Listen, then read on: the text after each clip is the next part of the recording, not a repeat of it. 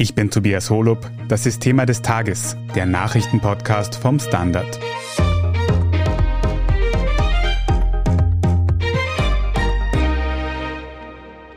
Es ist einer der schlimmsten Klimakiller. Es breitet sich immer rascher aus und es ist unsichtbar.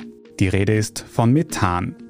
Neue Forschungsergebnisse zu diesem Treibhausgas lassen bei Klimaschützern und Wissenschaftlerinnen die Alarmglocken läuten. Denn die Anzahl der Methanemissionsquellen ist in den vergangenen Jahren geradezu explodiert. Wieso Methan so gefährlich ist und warum sich diese Gefahr aber tatsächlich relativ einfach eindämmen ließe, darüber haben meine Kollegen Scholt Wilhelm und David Rennert gesprochen.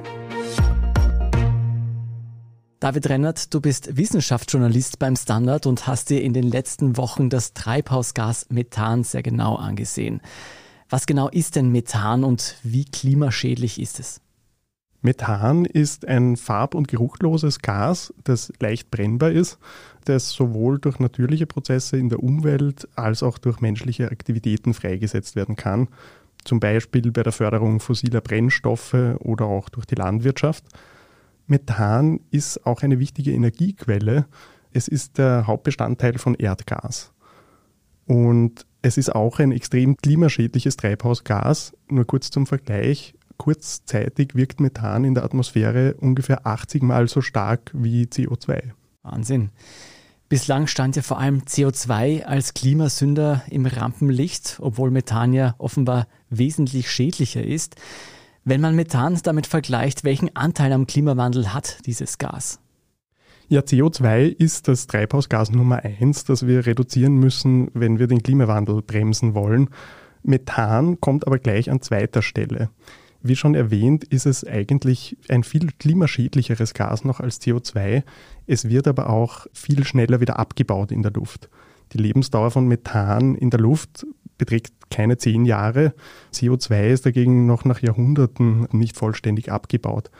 Das heißt, kurzfristig kann Methan die Erderwärmung extrem ankurbeln.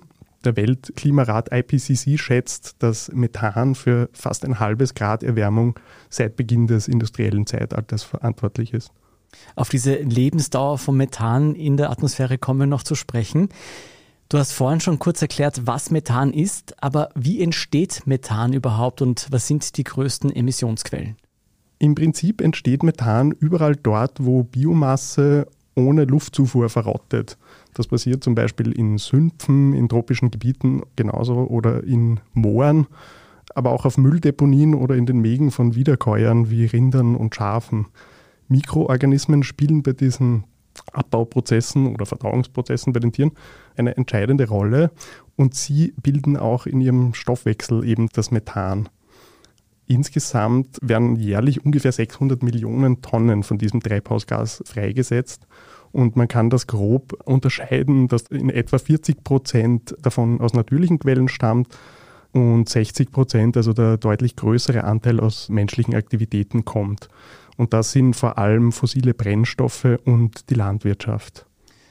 Du hast eingangs erwähnt, dass Methan unsichtbar ist und nicht riecht. Jetzt stelle ich mir es wie alle Sachen in der Klimaforschung relativ schwer vor, diese unzähligen Methanquellen aufzuspüren und denen auf die Schliche zu kommen. Wie gehen denn die ForscherInnen dabei vor? Ja, das ist tatsächlich nicht so einfach. Man kann durch wissenschaftliche Analysen einmal grob feststellen, bei Methan, das schon in der Atmosphäre ist, das schon in der Luft ist, ob es aus fossilen Quellen kommt oder ob es aus biologischen Quellen direkt produziert wird. Also ob das Gas jetzt aus einem Sumpf oder einem Reisfeld oder einem Kuhmagen stammt auf der einen Seite, das wären alles biologische Prozesse, oder ob es eben aus Pipelines, aus äh, Kohlebergbau und so weiter stammt. Das kann man grob unterscheiden, aber genau, was dann die direkte Quelle ist, lässt sich da im Nachhinein nicht mehr rausfinden. Deshalb versuchen eben Wissenschaftlerinnen und Wissenschaftler, große Methanquellen direkt zu beobachten und direkt Messungen zu machen, um das besser abschätzen zu können. Erst kürzlich hat da ein Forschungsteam mit Hilfe eines Satelliten weltweit nach den größten Methanlecks in der Gas- und Ölindustrie gesucht und erschreckend viele gefunden, die man da vom Weltall aus mit den richtigen Instrumenten beobachten kann. Und woher kommen diese Methanemissionsquellen, die auf den Satellitenbildern zu sehen sind? Also das waren riesige Methanquellen, wo wirklich erhebliche Mengen ausgetreten sind und der größte Teil war eben aus Infrastruktur der Industrie von fossilen Brennstoffen, also aus undichten Pipelines oder bei Bohrungen, wo einfach ungehindert Methan in großen Mengen in die Luft strömt. Fast noch unglaublicher ist, dass Unternehmen vielfach sogar absichtlich Erdgas einfach entweichen lassen, bevor sie aktive Pipelines reparieren oder warten, weil das einfach schneller geht, als wenn man vorher sozusagen das kontrolliert einfängt, das Gas. Also da sieht man schon, dass das wirklich erhebliche Quellen sind. Aber der zuletzt verzeichnete Emissionsanstieg ist zum Teil definitiv auch auf die Landwirtschaft zurückzuführen und stammt auch teilweise aus Mülldeponien. Das klingt wirklich durchaus beunruhigend. Ich würde sagen, wir machen hier eine kurze Pause und schauen uns nachher an, was man gegen Methan in der Umwelt tun kann. Wir sind gleich zurück. Guten Tag, mein Name ist Oskar Bonner. Ich habe den Standard gegründet, weil es damals keine Zeitung gab, die mit den Menschen auf Augenhöhe kommuniziert hat. Guten Tag, mein Name ist Michael Grill und ich lese den Standard, weil genau das wichtig ist. Fundierte Berichterstattung, die erklärt und nicht belehrt. Der Standard, der Haltung gewidmet. David, welche Auswirkungen haben der Ukraine-Krieg und die Energiekrise mit Blick auf das Treibhausgas? Also viele Forscherinnen und Forscher befürchten, dass durch den Krieg und die Energiekrise klimapolitische Ziele in den Hintergrund rücken.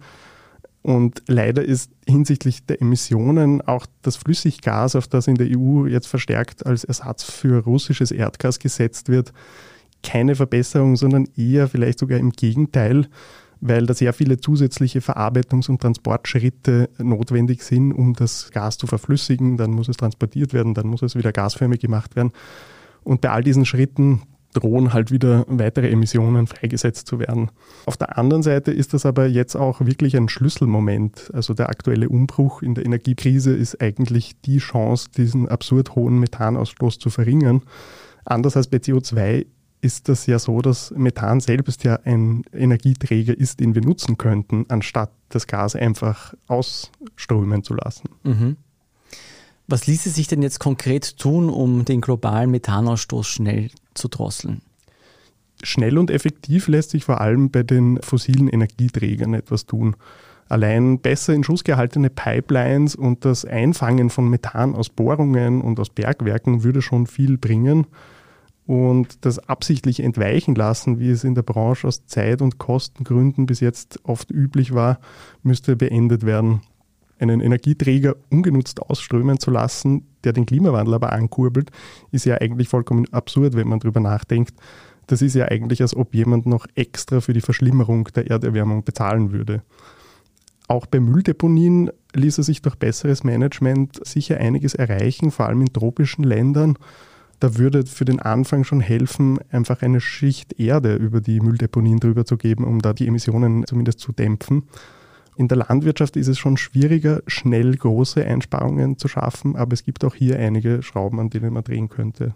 Ja, wenn man darüber nachdenkt, dass da eigentlich eine wertvolle Energiequelle einfach so in die Luft geschleudert wird, ohne sie zu nutzen, wirklich verrückt. Wie schnell wäre denn ein Effekt, wenn man den Methanausstoß drosselt, auf den Klimawandel bemerkbar? Das würde eben eigentlich ziemlich schnell gehen. Methaneinsparungen, die wir jetzt schaffen, zeigen schon in wenigen Jahren Wirkung, weil eben das Methan ja ein sehr kurzlebiges Klimagas nur ist. Wir könnten also wirklich sehr schnell was tun, um die Erderwärmung zumindest kurzfristig zu begrenzen. Für einen langfristigen Erfolg, das müssen wir immer vor Augen haben, muss aber natürlich das CO2 runter, das darf man nie vergessen. Nehme ich da heraus, dass wir mit der schnellen Methanreduktion diese vielbesprochenen Pariser Klimaziele trotzdem nicht erreichen würden?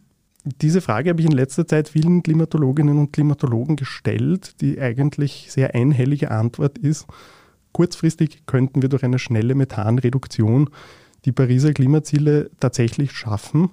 Oder im Umkehrschluss könnte man sagen, wenn wir die Methanemissionen, die eigentlich relativ leicht einsparbar sind, jetzt nicht schnell drosseln, dann könnten wir das Ziel schon recht bald verfehlen.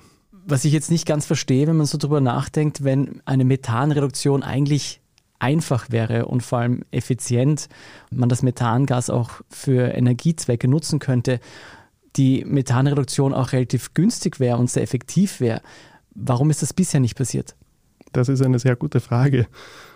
Einerseits wurde sicher lange Zeit unterschätzt, wie groß der menschengemachte Anteil am Methanausstoß überhaupt ist und wie groß damit auch der Teil ist, bei dem wir aktiv etwas einsparen können. Andererseits fehlt es schlicht einfach noch an strengen Regulierungen in vielen Bereichen, die auf eine Reduktion abzielen. Für viele Unternehmen war es bislang einfach oft günstiger, gar nichts zu unternehmen.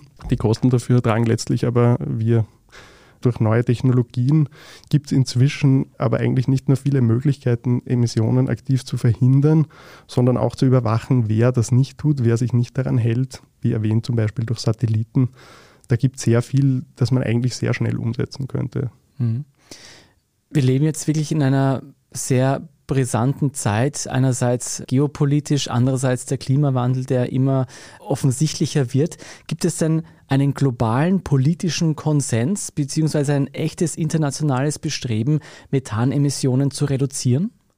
Inzwischen kommt das Thema Methan zum Glück endlich mehr Aufmerksamkeit und langsam auch die gebührende Aufmerksamkeit. Rund um die letztjährige Weltklimakonferenz in Glasgow wurde ein Pakt zur Methanreduktion geschlossen. Die Ziele sind sehr ambitioniert. Die Methanemissionen sollen demnach bis zum Jahr 2030 um mindestens 30 Prozent reduziert werden. Und wenn das gelingt, so ist die Einschätzung, könnte die Erderwärmung bis Mitte des Jahrhunderts allein dadurch um 0,2 Grad Celsius gebremst werden. Diesem Pakt haben sich bis jetzt 111 Länder angeschlossen. Großemittenten wie China, Indien und Russland fehlen allerdings noch immer auf der Liste. Du hast über die Jahre schon sehr viele Klimakonferenzen verfolgt und viele ja, Lippenbekenntnisse auch hinnehmen müssen. Bist du optimistisch, dass es uns bei Methan gelingen wird, diese Emissionen bald zu drosseln? Also ich bin sehr optimistisch, dass es sehr einfach gehen würde, die Emissionen auf jeden Fall zu drosseln. Und ich würde sagen, wenn wir das nicht schaffen, dann befürchte ich, schaffen wir gar nichts. Ein lachendes und ein weinendes Auge. Vielen Dank für diese Einschätzung, David Rennert. Vielen Dank. Mehr zum Thema Methan und Klima in all seinen weiteren Facetten lesen Sie im Standard Forschungsmagazin. Das liegt der heutigen Mittwochsausgabe des Standard bei und lässt sich auch separat erwerben. Mehr dazu auf derstandard.at. Wenn Sie Thema des Tages unterstützen möchten, dann können Sie das zum Beispiel mit einem Standard-Abo tun. Oder wenn Sie über Apple Podcasts hören, auch mit einem Premium-Abo. Jetzt aber dranbleiben, wir sind gleich zurück.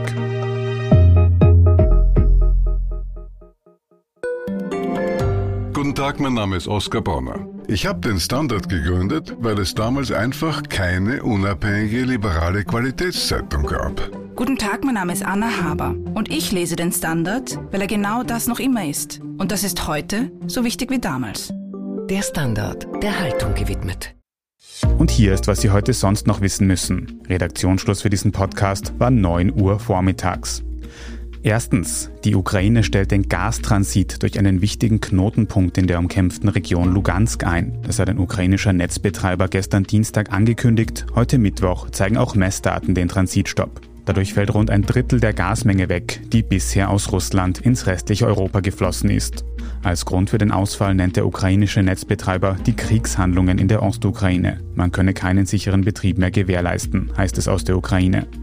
Ein ukrainischer Vorschlag, die Gasmengen stattdessen über andere Knotenpunkte zu leiten, wurde von Russland als technisch unmöglich dargestellt. Zweitens, der österreichische Bundespräsident Alexander van der Bellen gelobt heute Mittwoch mehrere Regierungsmitglieder an, die auf die kürzlichen Rücktritte von Elisabeth Köstinger und Margarete Schramböck folgen. Zur Erinnerung, Martin Kocher bleibt Arbeitsminister, aber er hält zusätzlich die Wirtschaftsagenten. Susanne Kraus-Winkler wird Staatssekretärin für Tourismus und Florian Turski wird Staatssekretär für Breitbandausbau und Digitalisierung. Neuer Landwirtschaftsminister wird Norbert Totschnig. Dieser kann wegen einer kurzfristigen Corona-Infektion heute Mittwoch allerdings nicht angelobt werden. Drittens, der Ex-US-Präsident Donald Trump wird auf Twitter zurückkehren können, wenn Elon Musk den Kauf der Plattform abschließt. Das hat der US-Unternehmer Musk gestern Dienstag in einem Interview angekündigt. Donald Trump wurde von Twitter verbannt, nachdem er sich positiv zur Erstürmung des US-Kapitols 2021 geäußert hatte. Diese Twitter-Sperre sei moralisch falsch und dumm gewesen, wie Musk nun sagte. Elon Musks Twitter-Kauf könnte bis Ende 2022 abgeschlossen sein. Donald Trump hat in der Vergangenheit angekündigt, nicht auf Twitter zurückkehren zu wollen. Und viertens, ein kurzes Update zum ersten Halbfinale des Eurovision Song Contests, das gestern Dienstagabend stattgefunden hat. Der österreichische Act Lumix und Pia Maria hat sich dort nicht für das Finale des ESC qualifiziert. Das ukrainische Kalush Orchestra ist weitergekommen. Weiter geht's dann mit dem zweiten Halbfinale am Donnerstagabend. Mehr zu den vorläufigen ESC-Ergebnissen und alles weitere zum aktuellen Weltgeschehen finden Sie wie immer auf der Standard.at. Falls Sie Feedback oder Anregungen für uns haben, dann erreichen Sie uns gerne unter podcast.derstandard.at. Wenn Ihnen diese Folge von Thema des Tages gefallen hat, dann abonnieren Sie uns doch auf Ihrer liebsten Podcast-Plattform und am besten auch gleich eine gute Bewertung dort lassen. Ich bin Tobias Holub, Baba und bis zum nächsten Mal.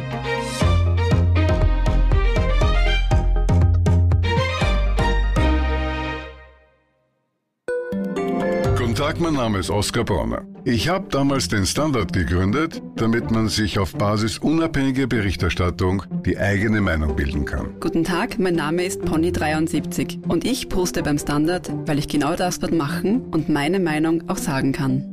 Der Standard, der Haltung gewidmet.